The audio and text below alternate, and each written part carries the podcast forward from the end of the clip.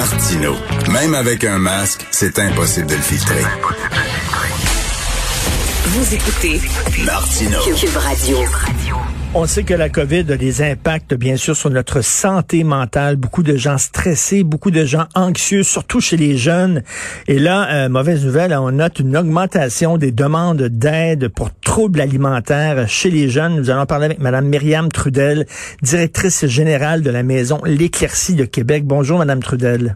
Bonjour. Alors, euh, est-ce que c'est euh, directement relié à la pandémie, selon vous? Euh, ben oui, dans le fond, ce qu'on dénote là, c'est vraiment ça. Euh, une augmentation autant chez les personnes qui euh, vivent une insatisfaction corporelle, euh, troubles alimentaires, mais également chez les proches, parce que euh, les jeunes demandent beaucoup plus d'aide, puis sont beaucoup plus affectés aussi là par les troubles alimentaires. Oui, c'est ça. ils sont très anxieux. Là. Je pense tous ceux qui ont des enfants, surtout les enfants à bas âge aussi, là, ils sont ils sont très anxieux, ils sont très stressés.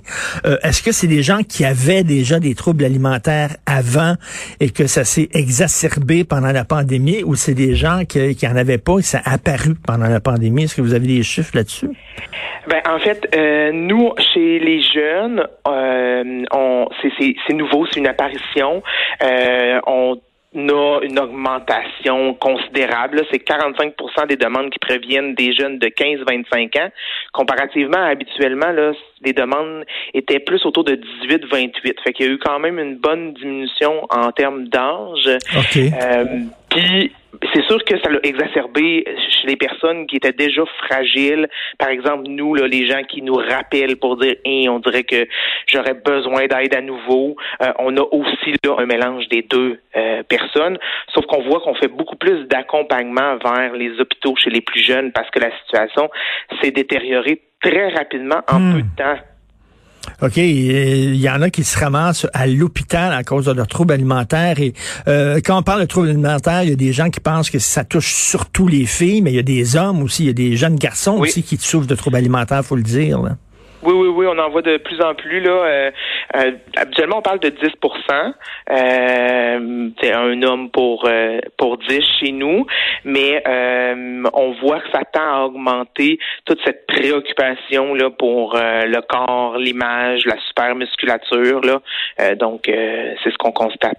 J'imagine aussi, c'est souvent les gens qui ont des troubles alimentaires, que ce soit anorexie ou boulimie, c'est que ces gens-là ont un contrôle. Tu sais, c'est comme on est on est dans une pandémie, c'est tensions contrôle rien.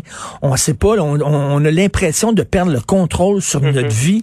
Et là, au moins, ton corps, ben, tu as le contrôle sur ton corps. Tu peux le faire maigrir, tu peux le faire grossir, tu peux manger, tu peux te faire vomir. Donc, est-ce que c'est ça? C'est comme un transfert de contrôle. Ça les, euh, ça les, ça les réconforte un peu de savoir qu'ils ont un peu le contrôle sur leur vie.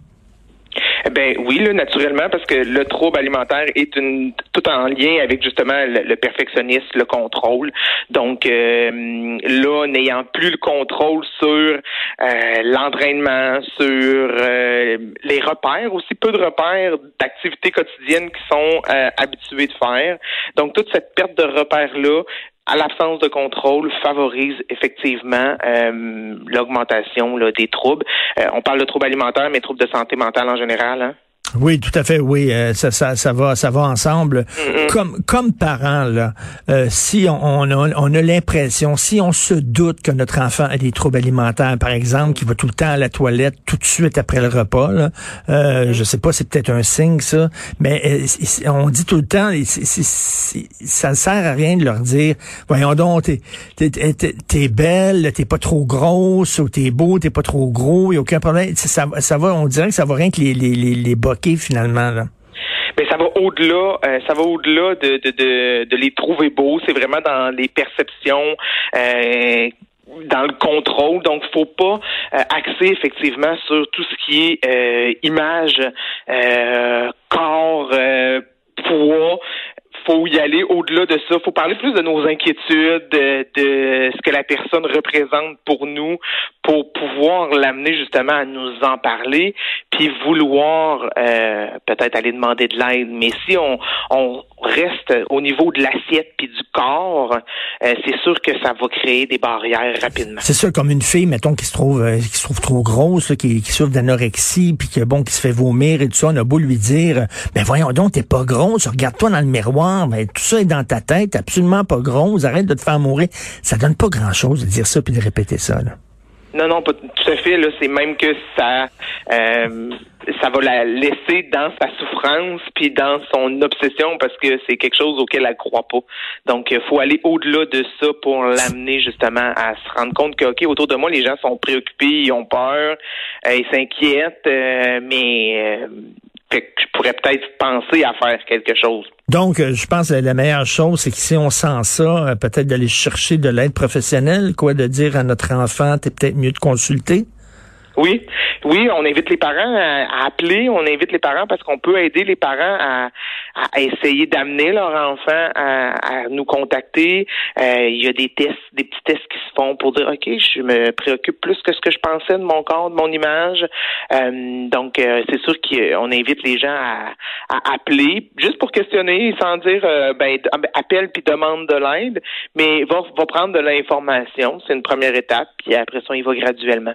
Et on est on est assez bon au Québec quand même pour euh, lutter contre les troubles alimentaires. On a développé quand même une certaine expertise. Euh, moi, je viens de Verdun, puis euh, l'hôpital Douglas, entre autres, à Verdun, qui est vraiment aussi très spécialisé là-dedans dans les troubles alimentaires, le traitement des troubles alimentaires.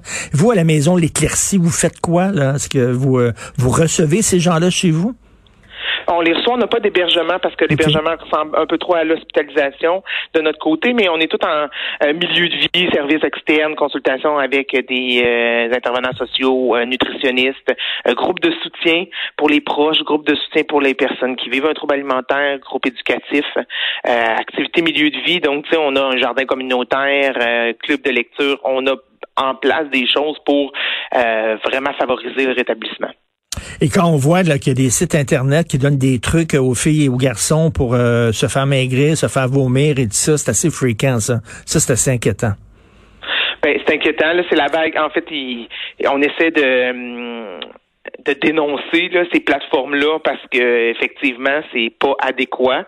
Euh, faut vraiment revenir à des notions de plaisir, d'équilibre et euh, ne pas ces sites-là qui donnent pas euh, les bonnes informations.